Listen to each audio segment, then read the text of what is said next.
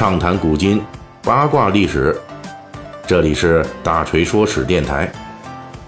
我们的其他专辑也欢迎您的关注。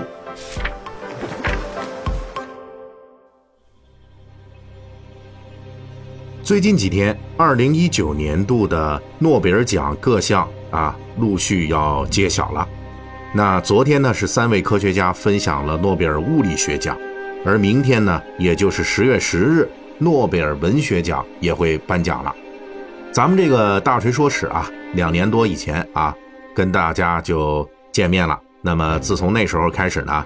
我们每年的这个诺奖揭晓前后啊，都会推出相关的节目啊，比如我们说过这村上春树啊，著名的诺贝尔陪跑者啊，这个讲讲就是说这历史上还有谁啊比这村上春树更惨的啊？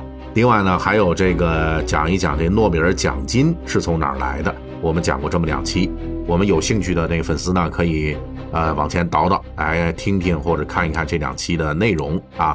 那么今天呢，实际上大锤秉承咱们这个栏目蹭热点的优秀传统啊，就来跟大家聊一聊与这诺贝尔奖有关的故事，就是我们来讲一位这历史上曾经拒绝领诺奖的一个人啊。按理说呢，诺奖各个奖项啊，这大部分还是比较有吸引力的啊，再加上这数量可观的奖金。那对于获奖者来说，可谓是名利双收。但是呢，凡事他总是有例外。在五十多年前就出现过有人坚决拒领诺贝尔奖，啊，这就是我们今天故事的主角。这位呢，就是法国人让·保罗·萨特。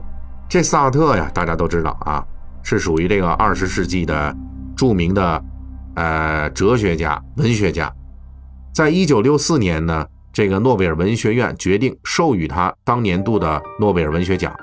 评委们认为，萨特的文学思想丰富，充满自由气息，并具有探求真理的精神，对时代产生了深远的影响。但是呢，就在这个结果还在评委讨论的时候啊，也就是说呢，这萨特呀只是候选人之一，这结论还没最终确定呢。这时候呢，由于法国报纸啊已经报道说，今年的诺贝尔文学奖得主很有可能是萨特。这萨特本人看到这个消息之后，就急急忙忙的就给这个瑞典文学院去信，就直截了当的就要求评委们啊，你不要选我获得1964年度的诺贝尔文学奖啊。那其实，在这诺贝尔文学奖历史上，这萨特啊拒绝这个诺奖之前，确实也出现过获奖者一度拒绝诺贝尔奖的情况。比如爱尔兰的文豪肖伯纳，以及苏联的作家帕斯捷尔纳克等等啊。不过萨特这个情况呢，跟这些人比起来呢，还比较特殊。他是风闻自己有可能入选，就提前写信回绝诺奖啊。这萨特呢，在信中呢，强力的推辞诺奖，并且强调，即使得奖，我也不会前往瑞典去出席颁奖典礼，并且建议啊，说评委们，你们还不如啊。另外再找这个高人啊，就别选我。可是这萨特呢，他没有预料的就是这诺贝尔奖啊，这评选他也比较任性啊，人家呢根本不征求你这个获奖者自己的意见，说我们选您成不成啊？啊，没这回事儿。所以呢，后来这瑞典方面呢，还愣是把这个1964年度的这诺贝尔文学奖就颁给了萨特，就你了，没别人。这下呢，这事儿可就麻烦了。这萨特又专门写了一封信啊，声明信，委托他在瑞典的出版商就代表他，于这一年的十月二十二日，在瑞典的斯德哥尔摩正式宣读，详细的解释了他坚持拒绝诺奖的原因。萨特拒绝诺奖啊，头一个理由就是他这个个人的追求啊。萨特强调呢，他这一辈子都拒绝任何来自官方的荣誉啊，比如说。萨特在第二次世界大战期间表现活跃，可以说是早期的法国抵抗组织的参与者之一，专门跟入侵法国的德国法西斯就开干。但是到了1945年，德国纳粹完蛋之后，有人建议法兰西政府给萨特颁发荣誉勋章，萨特一样是拒绝的。按照萨特自己的话来说，这自己在作品上署名萨特，还是诺贝尔奖得主萨特。这两者的差别是非常大的啊！萨特坚持认为，一个作家只能用自己的文字来行动，他获得的一切荣誉都会让他的读者产生压力。而且萨特还提出来，自己是个积极的社会活动家啊，他一直在表达各种政治观点。一九四零年那时候，纳粹嚣张啊，他就跟纳粹干。后来呢，苏联人入侵匈牙利，萨特呢又公开的批评苏联。而就在获得诺贝尔奖之前的几年，这萨特呢还积极的投身于反对法国阿尔及利亚殖民战争的反战的潮流之中。萨特就说了，自己如果说挂着诺贝尔奖得主的头衔啊去干这些事儿，等于呢就把你们诺贝尔奖也拉下水了。在拒绝信中，萨特除了解释其个人立场之外呢，也给了另外一个理由，那就是现实的理由。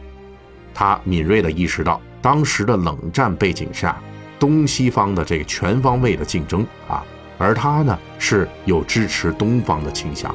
在这种情况下，一旦接受诺奖，那不同人就会有不同的解读，就会对他的政治倾向和主张产生了误读。比如有人可能就会因为萨特领了诺奖，进而产生一些误解，诸如萨特改弦更张了，或者说是这萨特被招安了之类的吧。萨特这个人呢是非常积极的社会活动家啊，这一点毋庸置疑。他在信中特别强调说，如果这个奖提前两年颁给他，哎，那他还真就接受了。为什么呢？因为从这1954年法国殖民地阿尔及利亚爆发起义以来啊。法国殖民者进行了长达八年的血腥镇压，而萨特作为一个法国人，坚定地投身于当时世界范围内殖民地民族解放战争的洪流中啊，这个积极地参加法国国内的反战运动，并且为此还受到过坐牢以及炸弹的威胁。虽然萨特一度非常艰难，但是他仍旧不为所动，仍旧是坚持他的反战。终于到了1962年。法国殖民者是最终宣告失败，阿尔及利亚民族解放战争结束。萨特认为，如果提前几年颁奖啊，那么他会认为这是对自己参加反战运动的褒奖，而欣然接受。萨特这封拒领诺贝尔奖的词信啊，在今天读起来仍旧会让人感慨良多。一个作家应该追求什么？一个社会活动家应该如何摆正自己的位置？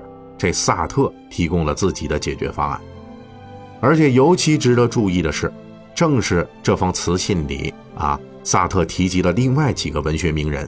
他虽然自己拒绝领奖，但是仍旧直率地提出，这几个人本应该得奖，但是却一直没有得奖。